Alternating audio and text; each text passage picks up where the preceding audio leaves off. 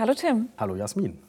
Herzlich willkommen zum Hi Podcast. Ich habe heute im Studio zu Gast Tim Ackermann von der Lidl Stiftung.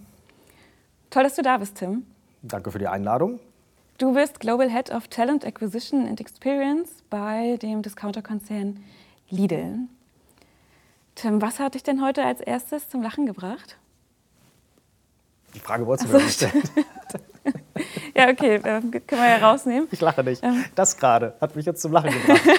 das können wir auch drin lassen. Dann, dann lassen wir es einfach drin, genau. Äh, ja, gib uns mal einen kurzen Schnelldurchlauf durch deine letzten beruflichen Stationen. Okay, ähm, ich versuche gerade ich fange mal von hinten an, oder von vorne besser mhm. gesagt. Also momentan bin ich ähm, Global Head of Talent Acquisition and Experience bei Lidl. Da kommen wir bestimmt gleich nochmal drauf, was, was das Thema Experience angeht. Talent ja. Acquisition ist, glaube ich, jedem äh, Personaler zumindest klar, was das bedeutet. Ähm, davor ähm, war ich bei Zalando als äh, VP Talent Acquisition. Ist, glaube ich, auch ähm, selbsterklärend. Ich versuche es möglichst kurz zu fassen. Hier in Berlin.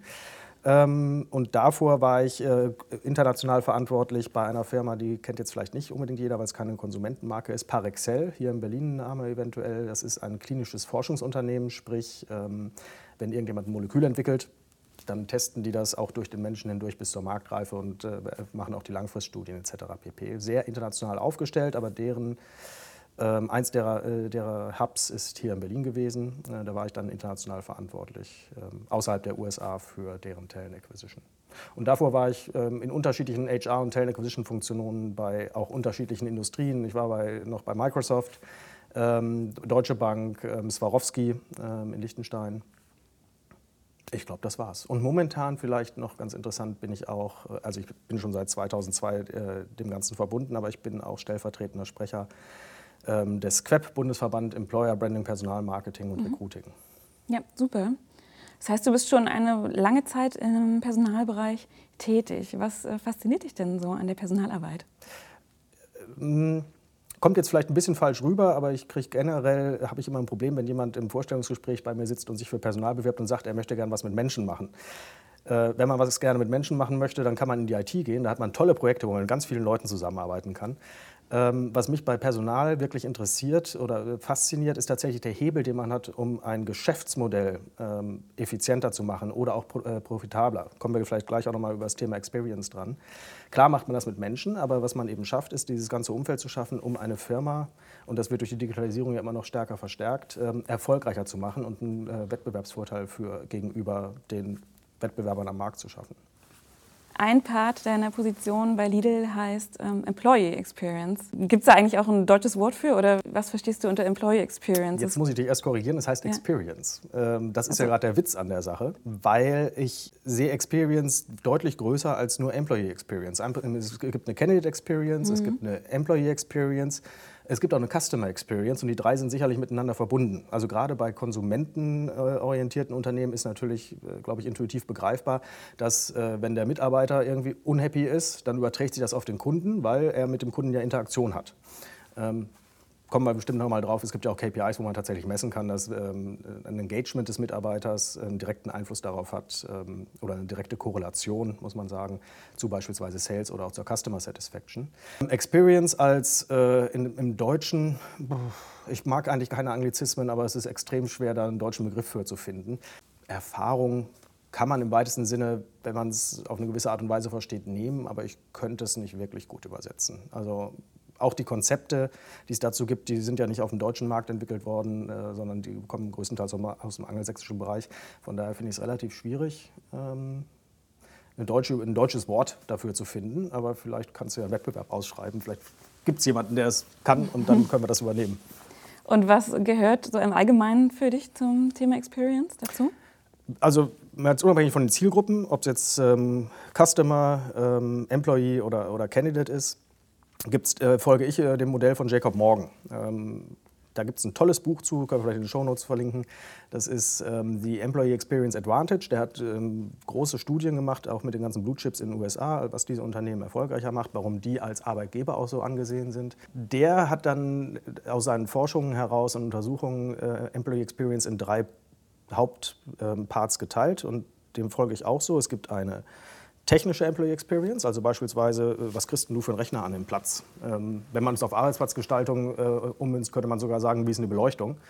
Ähm, oder auf welche äh, Netzwerke hast du Zugang? Also einige Unternehmen blockieren ja immer noch äh, selbst Facebook ähm, auf ihren äh, internen Seiten und so weiter. Das wäre das Technische. Es gibt ein äh, physisches Arbeitsumfeld. Das wäre beispielsweise Arbeitsplatzgestaltung. Arbeiten wir in kleinen Cubicles, arbeiten wir in Großraumbüros. Vielleicht sogar habe ich einen höhenverstellbaren Tisch, äh, könnte damit reinkommen. Und dann natürlich das kulturelle Arbeitsumfeld, äh, was äh, die meisten Unternehmen auch unter Experience momentan verstehen und, und, wo sie auch viel investieren, beziehungsweise wo sie auch Engagement sehen. Das wären auch Themen wie beispielsweise Diversity and Inclusion. Teilweise geht das dann aber auch schon in Richtung Führung, wobei Führung ähm, liegt beim Manager. Aber äh, so Themen wie, ähm, ist es kulturell akzeptabel, ähm, einen Tag Homeoffice die Woche zu machen oder äh, vielleicht auch erst um zwölf zur Arbeit zu kommen und dafür abends länger zu arbeiten etc. Das ist nicht nur eine Frage der ausformulierten Regelungen, sondern natürlich auch eine Frage der Unternehmenskultur. Also Experience ist kein verbessertes HR am Ende, nicht nur Benefits, die Mitarbeiter bekommen und auch kein Employer Branding. So würde ich das jetzt mal zusammenfassen, nee, das, weil das sind ja Sachen, die man vielleicht damit Themen, in Verbindung bringt. Ja, ja, also äh, mhm. der Ausschluss ist natürlich dann am Ende, irgendwas wird es im Employer Branding auch geben. Wobei mhm. Employer Branding, das äh, wissen wir jetzt alle mittlerweile, sollte halbwegs authentisch sein. Also ein Oversell zu machen funktioniert nicht. Das heißt, du musst erstmal die Experience schaffen und da gehört auch beispielsweise das Onboarding mit rein, ähm, um es dann am Markt entsprechend zu platzieren. Ich will jetzt nicht sagen zu verkaufen, das klingt dann im HR-Kontext immer so schlecht, aber eigentlich ist es ja nichts anderes, als dass man äh, das Unternehmen als Arbeitgeber verkauft. Ähm, und ähm, auf der anderen Seite äh, Themen wie Benefits kommen da auch mit rein, ähm, weil das äh, Thema ja mittlerweile viel weiter gefasst ist als nur ein Festgehalt und ein Bonus oder ähnliches, sondern da kommen ja Themen rein wie, gibt es beispielsweise ähm, Sportmöglichkeiten. Wenn es keine Sportmöglichkeiten gibt, vielleicht auch aus technischen Gründen, äh, gibt es vielleicht Kooperationen, ähm, um da Employee Health zu verbessern mit äh, gewissen Anbietern. Wie sehen Firmenwagenregelungen aus, etc. pp. All das ist ja eine Sache, die ähm, die Experience, also ich versuche gerade ein deutsches Wort zu finden, geht nicht, des Mitarbeiters dann auch entsprechend beeinflusst. Ähm, von daher ähm, ist es weiter gefasst, beziehungsweise es ist die Basis dafür, diese Dinge richtig zu schaffen. Was ist der Unterschied zwischen Engagement und Experience? Ähm, das ist gar nicht so schwer zu erklären. Engagement ist im Prinzip ähm, das, was der Mitarbeiter äh, jeden Tag mit zur Arbeit bringt, über seine Job Description raus. Also sein Wunsch, irgendwas zu schaffen im Job. Ähm, und die Experience ist im Prinzip das, äh, was äh, er erlebt, was ihn entweder verstärkt oder teilweise dann eben auch davon abhält, wirklich engaged zu sein. Ich bin nicht dafür verantwortlich, dass der Mitarbeiter happy ist oder engaged. Ich bin nur dafür verantwortlich, ein passendes Arbeitsumfeld zu schaffen, um ein Maximum an Engagement im Zweifelsfall rauszuholen. Mhm. Klingt jetzt auch ein bisschen un-HR-lich, aber ich sage jetzt mal ganz platt so, wie es eigentlich ist. Also man will ja schon Engagement kreieren, aber ähm, da ist ein Engagement, ein gutes Engagement ist halt intrinsisch und wir schaffen ein Arbeitsumfeld, was es dem Mitarbeiter leicht macht, intrinsisch motiviert zu sein. Mhm. Äh, ich habe hier ein Zitat mitgebracht, da bin ich auf, bei meiner Recherche drauf gestoßen. Ich finde, das bringt ziemlich auf den Punkt. How you treat your candidates is essential, not just to them, but also for the success of your business. Warum ist Experience so relevant? Wie nimmst du das aktuell wahr? Ist es in den Unternehmen schon angekommen und wird es umgesetzt, daran zu arbeiten und Experience für Kandidaten als auch für Mitarbeiter zu verbessern? Das ist jetzt ein sehr weites Feld. Ähm, ich bleibe mal bei den Industrien, die vor allen Dingen auch eine Customer Interaction haben. Wobei auch B2B-Unternehmen haben ja im Zweifelsfall eine Customer Interaction auf der B2B-Seite ähm, weil es da äh, intuitiv am besten begreifbar ist. Es wird deshalb immer wichtiger, weil ähm, Technologie ist in vielen Bereichen eigentlich gar nicht mehr so der Wettbewerbsvorteil, ähm, sondern es ist die Individualisierung ähm, gegenüber dem Kunden und, und äh, die Kundenerfahrung, also Customer Experience in der Tat.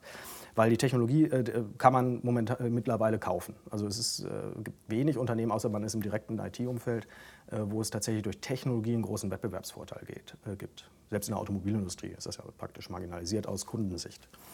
Ähm, und deshalb wird es immer wichtiger, äh, dass Kunden ähm, wiederkehrende Kunden sind, dass die Online-Reputation entsprechend gemanagt ist. Ich meine, wir alle sind, äh, oder ich selber, äh, bin ja ein bisschen älter, vor 20 Jahren bin ich immer noch blauäugig in den Urlaub geflogen und habe dann ähm, hatte halt ein Vier-Sterne-Hotel oder ähnliches, wobei damals äh, ja was anderes. Aber heutzutage fliegt keiner mehr auf ein, in Urlaub, ohne auf ein Bewertungsportal zu schauen und sich das ganz genau anzugucken, was es da gibt. Äh, und das Gleiche ist ja bei Arbeitgebern der Fall. Also bevor man heutzutage ein Arbeitsverhältnis eingeht, ähm, ist es extrem wichtig, was sagt die Peer Group, aber ähm, was gibt es auch an Online-Ressourcen ähm, zur Reputation und die wird halt gestaltet durch die Kandidaten, durch die Mitarbeiter äh, und teilweise auch durch Kunden. Und dazu kommt, um jetzt wieder aufs Geschäftsmodell zurückzukommen, ich habe die Zahlen jetzt nicht direkt parat, aber auch da gibt es Studien und, und deutliche Korrelationen und teilweise sogar Kausalitäten ähm, zum Empfehlungsverhalten beispielsweise und zum Kaufverhalten von äh, abgelehnten Bewerbern. Also, oder nicht mal abgelehnte Bewerber. Wer eine schlechte Erfahrung gemacht hat im Recruiting-Prozess, ähm, empfiehlt ich nur klassisch ähm, das Unternehmen häufig, ich glaube 75 Prozent empfehlen das Unternehmen nicht ähm, als Arbeitgeber und ähm, fast die gleiche Zahl macht ihre Kaufentscheidung davon abhängig. Und das ist eine Geschichte, die schon einen direkten Einfluss hat und man kann das auch tatsächlich kalkulieren. Also wir haben öfters mal so einen Case gefahren, je nachdem wie groß das Unternehmen ist, aber das können schon mehrstellige Millionenbeträge sein, die ähm, da gegebenenfalls links liegen bleiben. Mhm, interessant. Welche Ergebnisse können konkret mit Experience-Maßnahmen erzielt werden? Hm unterschiedlich. Also äh, erstmal ist es natürlich äh, Grundlage des Ganzen ist, dass man messbare KPIs hat, sonst kann man nicht sagen, welche Ergebnisse erzielt werden. Ich glaube, da liegt da jetzt schon mal der Hase im Pfeffer. Mhm. Aber wenn man beispielsweise, also worauf ich hinaus will, ist, wenn man beispielsweise mit, dem, mit der Einführung von Verbesserungen anfängt, Mitarbeiterbefragungen zu machen, hat man eine relativ schlechte Basis. Vielleicht sollte man vorher anfangen, erstmal eine Mitarbeiterbefragung zu machen, was auch Teil, zumindest bei mir, des Experience ist äh, um eine, eine, Basiszahl zu haben. Und dann kann man sehen, welche Verbesserungen durchgeführt werden. Und ähm, es gibt teilweise tatsächlich, ähm, man kann verschiedene Dinge messen. Man kann Referral-Programme messen. Also ist die Zahl der Referrals wird die äh, mehr und besser, ähm, die Mitarbeiter geben, die auch Kandidaten geben. Ähm, ist die Mitarbeiterzufriedenheit generell kann man natürlich messen, äh, steigt die, wobei Mitarbeiterzufriedenheit an und für sich ist ja kein Selbstzweck in einem Wirtschaftsunternehmen. Äh, sondern äh, da kann man dann eben tatsächlich sehen, ist die Produktivität gestiegen, äh, ist die Kundenzufriedenheit dadurch gestiegen, etc. pp. Und äh, solche Effekte sind nachweisbar, wobei es natürlich jetzt wie bei allen ähm, statistischen Themen ähm, Jetzt auf einen Einzelfall zu schließen, wiederum ist es was anderes. Also man sollte schon ein Konzept dahinter haben. Es ist so ähnlich wie im Marketing auch. Ähm, auch da kann man nicht hundertprozentig genau sagen, diese eine Marketingmaßnahme hat jetzt das und das erzielt, aber natürlich kann man äh, da auch Effekte erzielen durch ein Bündeln an Maßnahmen. Und man kann auch die Kosten und Nutzen dagegen rechnen. Also Experience muss nichts kosten. Lass uns vielleicht mal ein bisschen konkreter mhm. werden. Welche Maßnahmen setzen denn die Leader im Experience-Bereich heute schon um? Auch da ähm, ich werde ein bisschen konkreter, aber ich versuche es trotzdem breit zu fassen, weil es gibt äh, eben, es ist ein gigantisch großes Feld und es gibt Themenfelder, da sind ähm, die führenden und da kann man sicherlich dann die üblichen Verdächtigen wie Google, Apple, Amazon und so weiter nehmen, äh, führen. Also das eine ist tatsächlich ein Stück weit die Flexibilisierung, wo viele deutsche Unternehmen nach wie vor ein Problem haben, sprich äh, Flexibilisierung von Arbeitsort und Arbeitszeit. Also es gibt in vielen Bereichen keinen rationalen Grund, jemanden nicht arbeiten zu lassen, wenn er lustig ist. Natürlich gibt es das deutsche Arbeitszeitgesetz, da sollte man sich schon dran halten.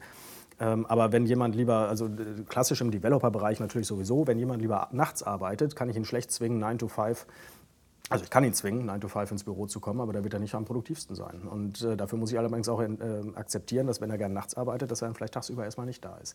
Darum herum, das klingt jetzt so einfach, es ist eine kulturelle Geschichte, aber da herum muss ich natürlich auch äh, das ganze Technische und auch die Organisationsstruktur eines Unternehmens bauen. Das heißt, äh, wenn ich jetzt darauf bestehe, immer Face-to-Face-Meetings zu haben, ähm, morgens um 8, dann ist das schlecht, dann funktioniert sowas nicht. Ähm, aber nochmal, die, die, ähm, ich sag mal, die führenden oder die, die, Unternehmen, bei denen man weiß, dass die da äh, sehr weit vorne sind und da auch gute Ergebnisse mit erzielen, geben Flexibilität in jeglicher Hinsicht. Ähm, sie versuchen auch größtenteils zu individualisieren und was sie auch sehr stark versuchen, ähm, nicht in allen Bereichen, aber ist äh, tatsächlich, und das muss auch wieder, wenn man es hochrechnet, nichts kosten, den Mitarbeitern ihr Leben leicht zu machen. Sprich, äh, also auch dass Google beispielsweise ähm, diesen Wäscheservice oder sowas anbietet, wofür die Mitarbeiter übrigens bezahlen, äh, ist eigentlich ähm, dem geschuldet, ähm, dass sie dann nicht den Arbeitsplatz verlassen müssen und auf dem Hauseweg ihre Wäsche wegbringen und abholen, sondern dass sie es da machen, vor Ort machen können und dadurch bleiben sie natürlich länger auf dem Campus. Also auch da wieder, es ist ein bisschen Nudging. also diese, ähm, dieses, dieses Abbauen von Barrieren, ähm, wobei vielleicht für den deutschen Markt äh, relevanter ist es dann eher mal zu gucken, und da sind wir ja schon dabei, äh, was macht man mit ähm, Kinder- äh, oder Familienplanung. Sowohl für Kinder, aber als auch jetzt mittlerweile für unsere Generation natürlich, was macht man, wenn jemand Probleme hat, seine Eltern zu pflegen oder ähnliches. Also dass man da auch Flexibilität hat. Auch das muss nicht Rocket Science sein, weil das, viel kann man tatsächlich schon durch eine räumliche und zeitliche Flexibilität der Arbeit gestalten, was natürlich wieder technisch hinterlegt werden muss. Ähm, ja, ich glaube, das wird jetzt zu lang für einen Podcast mit der Antwort. Lass uns mal annehmen, ein neuer Mitarbeiter hat seinen ersten Tag. Wie würdest du den perfekten ersten Tag für einen neuen Mitarbeiter gestalten? Also wenn es mein Mitarbeiter ist, würde vor allen Dingen ich den gestalten, beziehungsweise ich würde ihn natürlich versuchen zu empfangen. Ähm, der perfekte erste Tag, wenn ich jetzt mal wieder etwas allgemeiner spreche, ähm, sollte eigentlich so sein, dass der gar nicht glaubt, er wäre an seinem ersten Tag da, sondern äh, wenn man jemanden, äh, wenn die Entscheidung gefallen ist, äh, dass man zusammen einen äh, Teil des Arbeitslebens miteinander verbringen will, ab dann sollte der zukünftige Mitarbeiter bereits in irgendeiner Form integriert werden. Das heißt, ähm, der sollte Möglichkeiten haben, vielleicht schon mal mit seinem Team zu sprechen. Sein Manager sollte sowieso permanent für ihn erreichbar sein. Äh, der sollte schon Informationen bekommen ähm, und ähm, sollte dadurch bereits so ans Unternehmen gebunden sein. Auch so kann man die Fluktuation natürlich verhindern oder reduzieren. Ähm, dass er im Prinzip, wenn er da reinkommt, schon weiß, ach guck mal, da sitzen die vier, die kenne ich doch. Ähm, jetzt sage ich mal richtig persönlich Hallo. Ähm, ob er jetzt schon weiß, wo die Toilette ist, ist eine andere Geschichte. Ich glaube, das ist nicht so wichtig. Aber vor allen Dingen, und das ist, ich fange wieder bei Basics an, weil viele Unternehmen damit auch ein Problem haben. wir reden immer alle die, über die tolle Zukunft und was perfekt ist. Aber es wäre schon schön, wenn am ersten Tag äh, beispielsweise die E-Mail-Accounts funktionieren, das Telefon da ist äh, und auch der Rechner da ist und, und dann äh, nicht fünf Wochen lang irgendwie versucht wird, sowas noch zu bekommen. Das sind Basics, aber es ist extrem wichtig und äh, hat einen großen Einfluss darauf, äh, auch das kann man messen, ähm, wie die Frühfluktuation aussieht. Leider ist es ja tatsächlich so, dass diese Basics gerade nicht funktionieren. Also in vielen Fällen, ich weiß aus eigener Erfahrung, ja äh, muss man am ersten Tag oder verbringt man den halben ersten Tag erstmal damit, alle technischen Sachen zu klären, bis der Computer oder Laptop da ist, äh, alle Passwörter äh, eingerichtet sind und Zugänge. Warum funktioniert das nicht? Also da wirst du wahrscheinlich das, auch keine Antwort Das ist betriebliche zu, Realität. Haben. Also ja. hängt natürlich ein Stück weit, ich glaube im Konzern sind die Gründe etwas anders als im, im Startup. Aber mal ganz ehrlich, das sind aber Themen, die einfach extrem wichtig sind. Und ähm, klar, ich könnte jetzt auch durch die Welt laufen und die tollsten Theorien erzählen und was man technisch alles mit, mit, New Hires machen kann und was für fancy Events und so weiter, kann man auch machen. Aber vielleicht sollte man trotzdem erstmal ähm, die Füße auf den Boden kriegen. Und es ist tatsächlich in der betrieblichen Realität so, dass bei vielen Unternehmen fehlt es an den Basics. Das ist so ähnlich wie, wenn die Gehaltsabrechnung nicht funktioniert, kannst du auch den Rest der HR-Arbeit äh, vergessen. Also wir reden alle immer so ganz, ganz weit draußen. Ähm, aber letzten Endes ist es erstmal wichtig, dass man überhaupt solche Sachen auf die Reihe kriegt. Und äh, letzten Endes ist es teilweise tatsächlich ein logistisches Problem, beziehungsweise auch ein prozessuales, weil die Kommunikation vielleicht zwischen HR und IT nicht richtig funktioniert oder IT erst anfängt zu arbeiten, wenn der Arbeitsvertrag unterschrieben zurück ist, solche Geschichten. Ähm, stattdessen könnten Sie ja auch schon anfangen, äh, die Rechner zu besorgen, wenn, ähm, wenn unterschrieben wurde oder ähnliches. Ich meine, die werden ja nicht schlecht. Ähm, ja, das ist, sind tatsächlich betriebliche Optimierungsabläufe. Ja. Was ist deine Meinung dazu, neue Mitarbeiter vielleicht direkt am ersten Tag ins kalte Wasser zu werfen, in wichtige Projekte mit einzubinden? Findest du das gut oder bist du eher auf der Seite, neue Mitarbeiter erstmal zu pampern und äh, zu schonen und erstmal ankommen zu lassen in Ruhe? Also pampern vielleicht nicht. Ähm, und ich würde auch noch nicht sie sofort aus ihrer Komfortzone herausholen, weil die sind sowieso grundsätzlich, wenn du in ein neues Unternehmen kommst, bist du erstmal aus deiner Komfortzone raus. Ähm, ins kalte Wasser äh, schmeißen, jein. Also anekdotisch, bei meinem allerersten ähm, echten Job nach dem Studium bei der Dresdner Bank, äh, Gott hab sie selig, ähm, war es auch so, da bin ich hingekommen, von Tuten und Blasen keine Ahnung und meine Chefin war jetzt erst mal drei Monate in London. Ich habe so viel verbockt, ähm, kann man sich gar nicht vorstellen, ähm, aber im Nachhinein würde ich die Hände über den Kopf zusammenschlagen, was ich da alles gemacht habe. Also wenn man sowas macht, dann ist da wichtig, die Dresdner Bank hatte dafür die Toleranz, äh, also das muss man dann auch haben, da muss man eine Fehler, wirklich gute Fehlerkultur haben. Ähm, ich habe es auch überlebt, aber ich will, äh, wenn ich aber allgemein spreche, würde ich immer sagen, nee, ähm, in Projekte schon einbinden auf jeden Fall und auch möglichst viel Wissen rausholen, also Meinungen rausholen, weil die haben einen frischen Blick drauf. Ähm, aber ich würde ihnen schon die Gelegenheit geben, erstmal überhaupt anzukommen. Ähm, auch dazu dient natürlich so ein Pre-Onboarding, dass man die Phase ein Stück weit verkürzt. Äh, hat ja auch wieder betriebswirtschaftliche Gründe. Ähm, Aber generell ist es halt wirklich schwierig, jemanden, und wir haben vorhin über Startup mal gesprochen, äh, du kannst jemanden ins kalte Wasser werfen, wenn der Typ dafür ist, aber wenn du ähm, nur sehr unerfahrene, junge Mitarbeiter rekrutierst und dann auch äh, in dem ganzen äh, Umfeld, ähm, sag mal, relativ unerfahrene Mitarbeiter sind, äh, wenn die alle ins kalte Wasser geworfen werden, äh, dann geht die Hälfte unter. Und das sieht man ja auch an Fluktuationsraten teilweise in, in, in dem Segment. Ja. Du hast auch das Thema Onboarding gerade schon kurz angesprochen. Wie sieht ein erfolgreiches Onboarding für dich aus? Also erfolgreich, das kann ich ganz klar sagen, wenn der Mitarbeiter nach sechs Monaten sagt, ja, ich bleibe da. Also mhm. sechs Monate klassische Probezeit. Also du würdest sagen, ähm, sechs Monate braucht man, um wirklich alle Prozesse intern zu verstehen? Auch das hängt oder? wieder vom Unternehmen ähm, und vom Mitarbeiter ab. Äh, in der Regel reichen sechs Monate aus, um äh, erstmal, sagen wir mal, tatsächlich viele Prozesse zu verstehen. Mhm. Ähm, das Unternehmen zu verstehen, wenn man wirklich von extern kommt, äh, dauert sicherlich ein bisschen länger. Ähm, aber es ist tatsächlich ähm, also wenn ich sagen würde, was macht ein Onboarding erfolgreich, ähm, dass beide Seiten das Gefühl haben, ja, passt, oder äh, auch wissen, hm, passt jetzt vielleicht nicht aus den und den Gründen, dann lass uns gucken, was wir machen können. Ähm, ja, aber wenn ich Vergleichszahlen habe, ist es für mich halt wichtig, äh, wenn das Onboarding gut funktioniert, ist es ganz klar, dass die Fee-Fluktuation runtergeht und äh, gegebenenfalls auch eine Referralrate durch die neuen Mitarbeiter nach oben, ähm, wenn ich es jetzt mal wirklich messen sollte. Ich würde jetzt im zeitlichen Ablauf eines Mitarbeiters noch mal kurz äh, zurückspringen, nämlich auf den Bewerbungsprozess. Mhm. Ein Mitarbeiter hat sich beworben, hat da vielleicht viel Energie reingesteckt, hat sich aufs Vorstellungsgespräch vorbereitet, hat das Vorstellungsgespräch absolviert, bekommt aber hinterher keine Nachricht mehr, kein Feedback. Und da gibt es schon Studien dazu, dass genau diese Mitarbeiter oder diese Bewerber am Ende so enttäuscht sind von dem Unternehmen, dass sie allen ihren Freunden und Familien davon abraten, sich auch mhm. dort zu bewerben. Und auch, wenn es ein Unternehmen ist, was Produkte vertreibt, Services, auch diese gar nicht mehr in Anspruch nehmen würde. Das hat ja einen total negativen Effekt am Ende auf die Organisation. Also Kommunikation, gerade am Anfang schon, selbst wenn der Mitarbeiter noch gar nicht ongeboardet ist, beziehungsweise noch gar nicht eingestellt ist, ist relevant. Also wenn wir jetzt tatsächlich mal über dieses Kommunikationsthema aussprechen, das ist ja ähm, die größte, äh, im Englischen wäre es Pain in the Ass des Recruiters sowieso, weil in der Regel, da äh, sind wir mal ganz ehrlich, äh, oder was heißt ganz ehrlich, das zeigen auch Studien, der Bottleneck äh, im Recruiting-Prozess ist der, der am lautesten schreit, nämlich der Hiring Manager. Mhm. Ähm, das liegt, also der sagt mal, oh, ich brauche dringend Leute, Leute, Leute und ganz, ganz, ganz schnell. Dann präsentiert man ihm ein paar Leute, dann hat er entweder keine Zeit, ähm, kommt mit dem Feedback nicht zurück.